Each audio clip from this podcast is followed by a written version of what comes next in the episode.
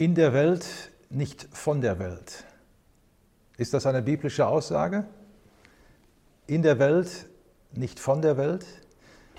Ja, das ist eine biblische Aussage, die stammt aus Johannes 17. Das Thema ist natürlich ein ganz aktuelles Thema, denn als Christen sind wir jeden Tag in dieser Welt. Das heißt, es betrifft uns alle und es betrifft uns jeden Tag. Wir leben in dieser Welt aber wie der Herr Jesus sagt, wir sind nicht von dieser Welt und das hat natürlich für unser Leben, für unseren Alltag Konsequenzen.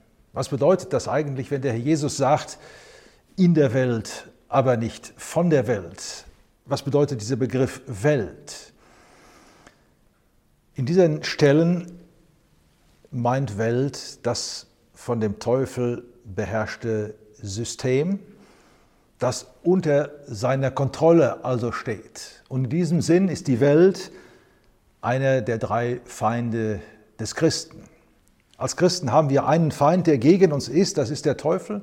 Wir haben einen Feind, der in uns ist, das ist das Fleisch, die alte Natur oder die Sünde. Und wir haben einen Feind, der um uns herum ist, der uns umgibt. Und das ist diese Welt.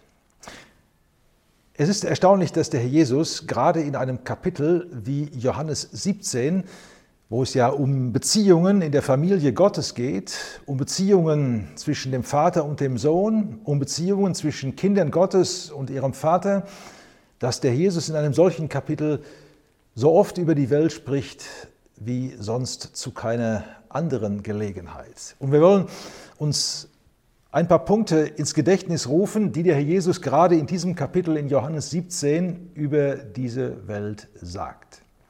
Zuerst lesen wir in Vers 6, da sagt der Herr Jesus, ich habe deinen Namen den Menschen offenbart, die du mir aus der Welt gegeben hast.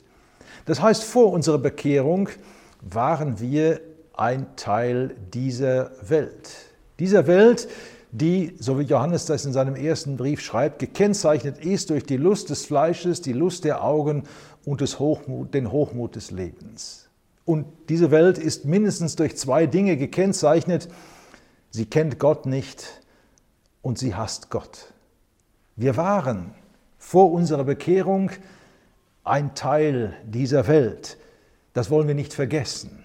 Und es ist Gnade, die uns aus dieser Welt heraus gerettet hat. Das Zweite, was uns Johannes 17 deutlich macht, ist, dass es einen sehr klaren Unterschied gibt zwischen den Jüngern Jesu und dieser Welt. Und ich lese in Vers 9, da sagt der Jesus, ich bitte für sie, also für seine Jünger, nicht für die Welt bitte ich, sondern für die, die du mir gegeben hast. Das macht also deutlich, dass es einen Unterschied gibt zwischen der Welt und den Jüngern des Herrn Jesus.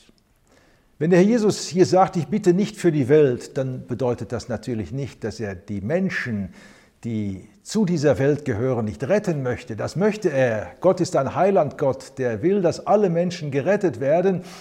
Aber der Jesus bittet nicht für dieses unverbesserliche System Welt unter der Herrschaft Satans. Diese Welt ist nämlich völlig verdorben und sie ist nicht verbesserbar. Und das ist auch etwas, was für uns wichtig ist. Wir sollten nicht versuchen, diese Welt zu verbessern. Sie ist nicht zu verbessern. Der Jesus sagt deshalb, ich bitte nicht für die Welt. Die Welt ist verdorben, sie bleibt verdorben und sie geht ihrem Gericht entgegen. Einen dritten Punkt finden wir in Vers 11. Da sagt der Herr Jesus, ich bin nicht mehr in der Welt und diese sind in der Welt. Da haben wir das, was wir in unserem Titel finden, in der Welt. Ja, wir sind in der Welt. Das heißt, wir nehmen an dem allgemeinen Leben hier auf dieser Erde teil. Wir gehen zur Schule, wir gehen unserer Arbeit nach, wir haben Kontakte mit ungläubigen Menschen in der Nachbarschaft. Wir leben in dieser Welt, wie alle anderen Menschen auch. Und diese Welt ist für uns gefährlich. Diese Welt bietet vielerlei Gefahren für uns und weil wir in der Welt sind, ist es wichtig, dass wir die Gefahrenpotenziale kennen. Moralische Gefahren, lehrmäßige Gefahren, die Politik, die Kultur, all das übt einen Einfluss auf uns auf, aus und wir müssen, wie gesagt, die Gefahrenpotenziale kennen.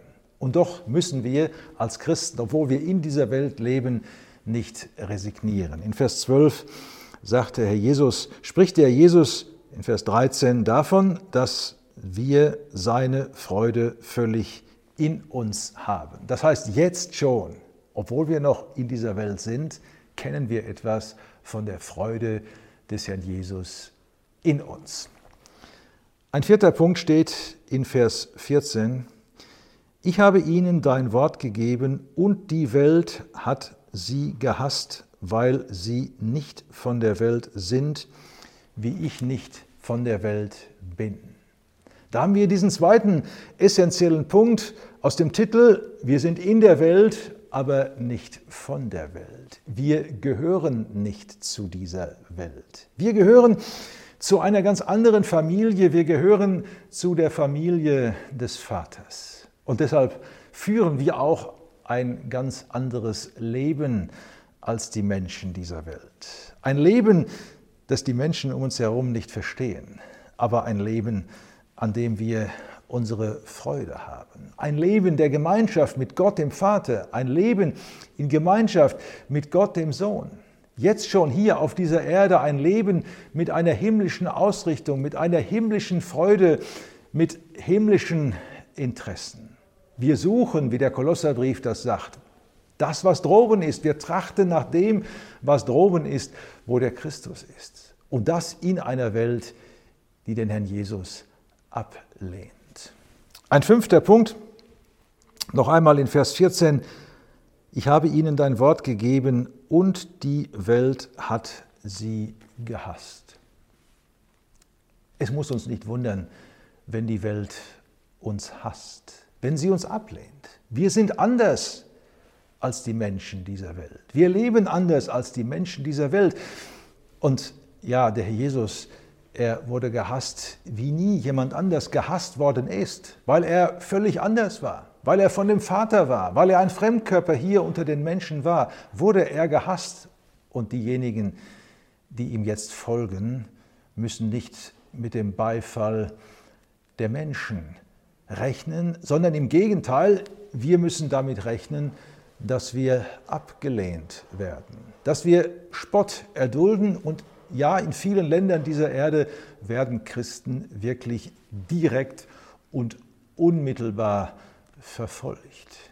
Wir nehmen sein Kreuz auf uns. Wir teilen die Ablehnung, die dem Herrn Jesus im vollen Umfang entgegengeschlagen ist. Ein sechster Punkt, den ich gerne lesen möchte in Vers 18, da sagt der Herr Jesus, wie du mich in die Welt gesandt hast, so habe auch ich sie in die Welt gesandt. Und in Vers 21, damit die Welt glaube, dass du mich gesandt hast. Als Christen, als Jünger des Herrn Jesus haben wir einen Auftrag zu erfüllen in dieser Welt. Das ist der Grund, warum der Jesus uns überhaupt noch hier gelassen hat. Er hat uns nicht direkt nach unserer Bekehrung zu sich genommen, sondern er hat uns mit einem Auftrag hier in dieser Welt gelassen. Wir gleichen Botschaftern in einem fremden Land. Und wir haben diese herrliche Botschaft über den Heiland Gott. Wir haben diese herrliche Botschaft Gottes an die Menschen, lasst euch versöhnen mit Gott. Das bitten wir an Christi Stadt. Wir haben eine Botschaft. Diese Botschaft verkündigen wir mit Worten, aber diese Botschaft verkündigen wir auch durch unser Verhalten. Wir gleichen Lichtern in dieser Welt, die das Wort des Lebens, das ist die Person des Herrn Jesus, darstellen. Wir sind Salz der Erde, aber wir sind auch Licht in dieser Welt. An uns können die Menschen erkennen, was es bedeutet, ein Leben mit dem Herrn Jesus zu führen. Und das Ziel dieser Botschaft, die Gott uns gegeben hat, ist, dass die Welt glauben soll.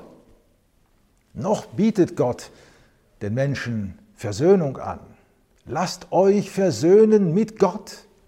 Diese Botschaft, die gilt immer noch. Die Menschen sollen glauben an Gott. Sie sollen glauben an den Herrn Jesus, an diesen einen Mittler zwischen Gott und Menschen. Das ist unser Auftrag und wir wollen uns die Frage stellen, ob wir diesem Auftrag noch nachkommen, ob wir wirklich durch unsere Worte und durch unser Verhalten Zeugen sind von unserem Herrn in dieser Welt.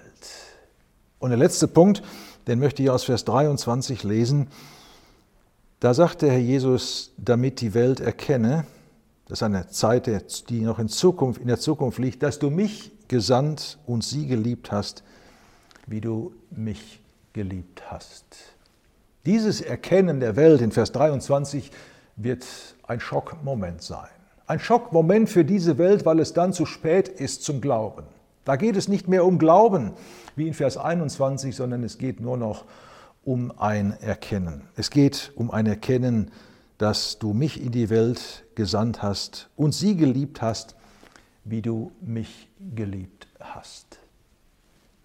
Es ist wichtig, dass wir als Jünger des Herrn Jesus ein klares Konzept von dem haben, was diese Welt ist, wie total anders diese Welt ist als das, was Gott von unserem Leben erwartet.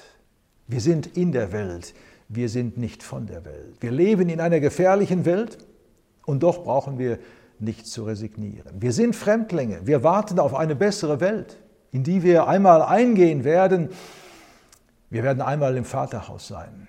Dann wird das Thema Welt keine Rolle mehr spielen. Aber solange wir noch auf dieser Erde sind, ist es wichtig, dass wir klar erkennen, was die Welt bedeutet, welche Gefahrenpotenziale diese Welt für uns beinhaltet, aber eben auch, welch einen Auftrag wir in dieser Welt haben, als Jünger des Herrn Jesus seine Zeugen zu sein, bis zu dem herrlichen Augenblick, wo er uns aus dieser Welt herausnehmen wird und wir dann im ewigen Glück bei ihm sind.